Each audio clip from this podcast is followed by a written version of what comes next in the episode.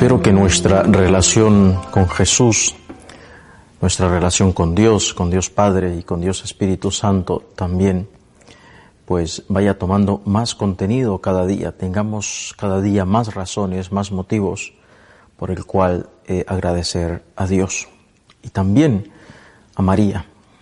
Como saben, estamos dedicando estos programas eh, a la Virgen María. Después nos vamos a centrar en eh, otras cosas. De momento eh, estamos dando razones para agradecer a la Virgen, para mejorar también nuestra relación entre nosotros y la Virgen María. Esta semana daremos gracias por algo precioso. Una de las características que toda mamá tiene la mamá es vínculo de unidad siempre, es vínculo de unión. ¿Cuántas familias se separan, se dividen cuando la madre ya no está? Dicen, es que ya no es lo mismo. Los padres, los papás también tienen un papel importante, por supuesto. Hay padres maravillosos. Yo tengo la dicha de tener un padre maravilloso que Dios me ha dado junto con mi madre. Pero la madre siempre es especial. Es especial porque ella nos lleva en su seno. La madre es especial porque toda mujer siempre tiene ese don intuitivo especial que toda madre, que toda mujer tiene. Estuvimos dentro de nuestras madres nueve meses. Por lo tanto, siempre habrá una relación especial con la mamá. Y la mamá, repito, es siempre ese vínculo de unión en la familia. María es, por lo tanto, modelo de unidad. La unidad es importantísima en la espiritualidad y en la teología, por supuesto. Decimos de Dios que es uno, creo, en un solo Dios, decimos en el credo. Uno. Tres personas distintas, pero un solo Dios verdadero.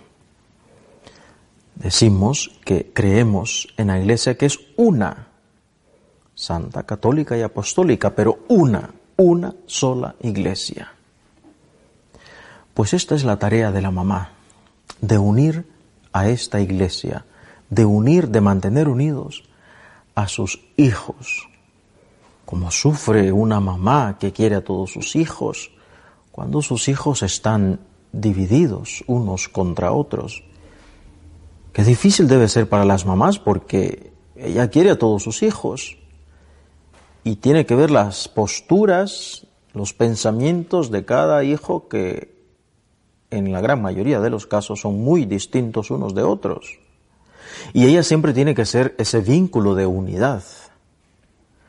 Las mamás, eh, siempre digo yo, son como el crucifijo. Ante un crucifijo llega y le ora el bueno y el malo. Los pecadores, aquellos pecadores que hablábamos hace unos programas, que se convierten de corazón y constantemente están pidiendo perdón, las personas que creen que matar es bueno y le van a pedir al Señor que les ayude, que les dé buena suerte para matar, para robar, para mentir bien. Entonces el Cristo está ahí siempre silente, escuchando.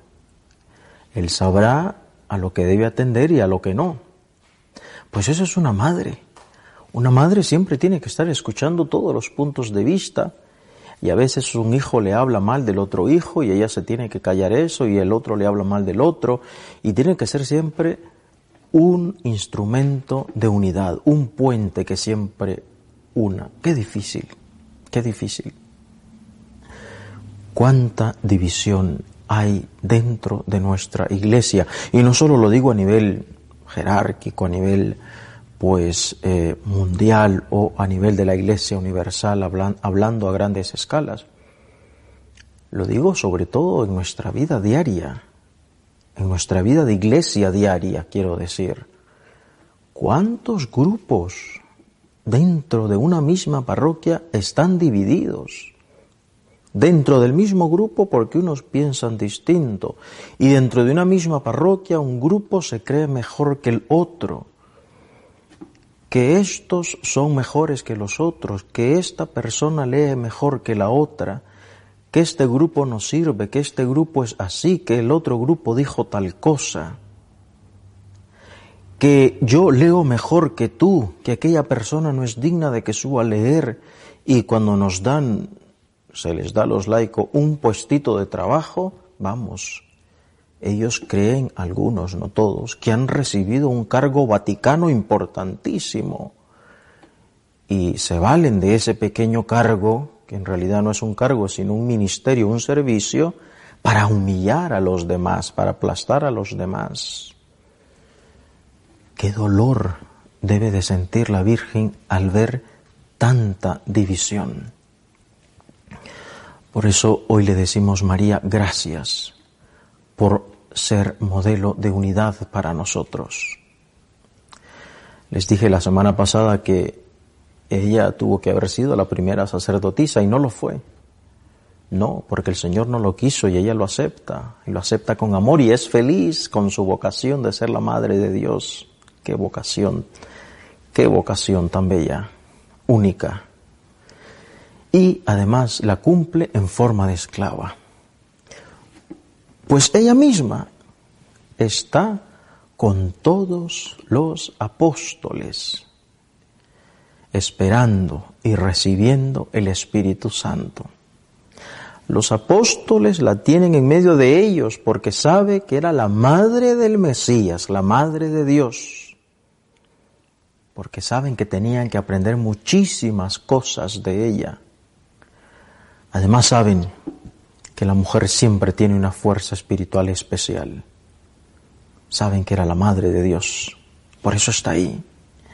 Para servir de unidad. Porque tenían miedo. Y ella les da fuerza. Para evitar divisiones, para evitar debilidades. Está ahí la Madre. Pues esta semana y siempre digámosle a María, ayúdame a ser puente, no a dividir.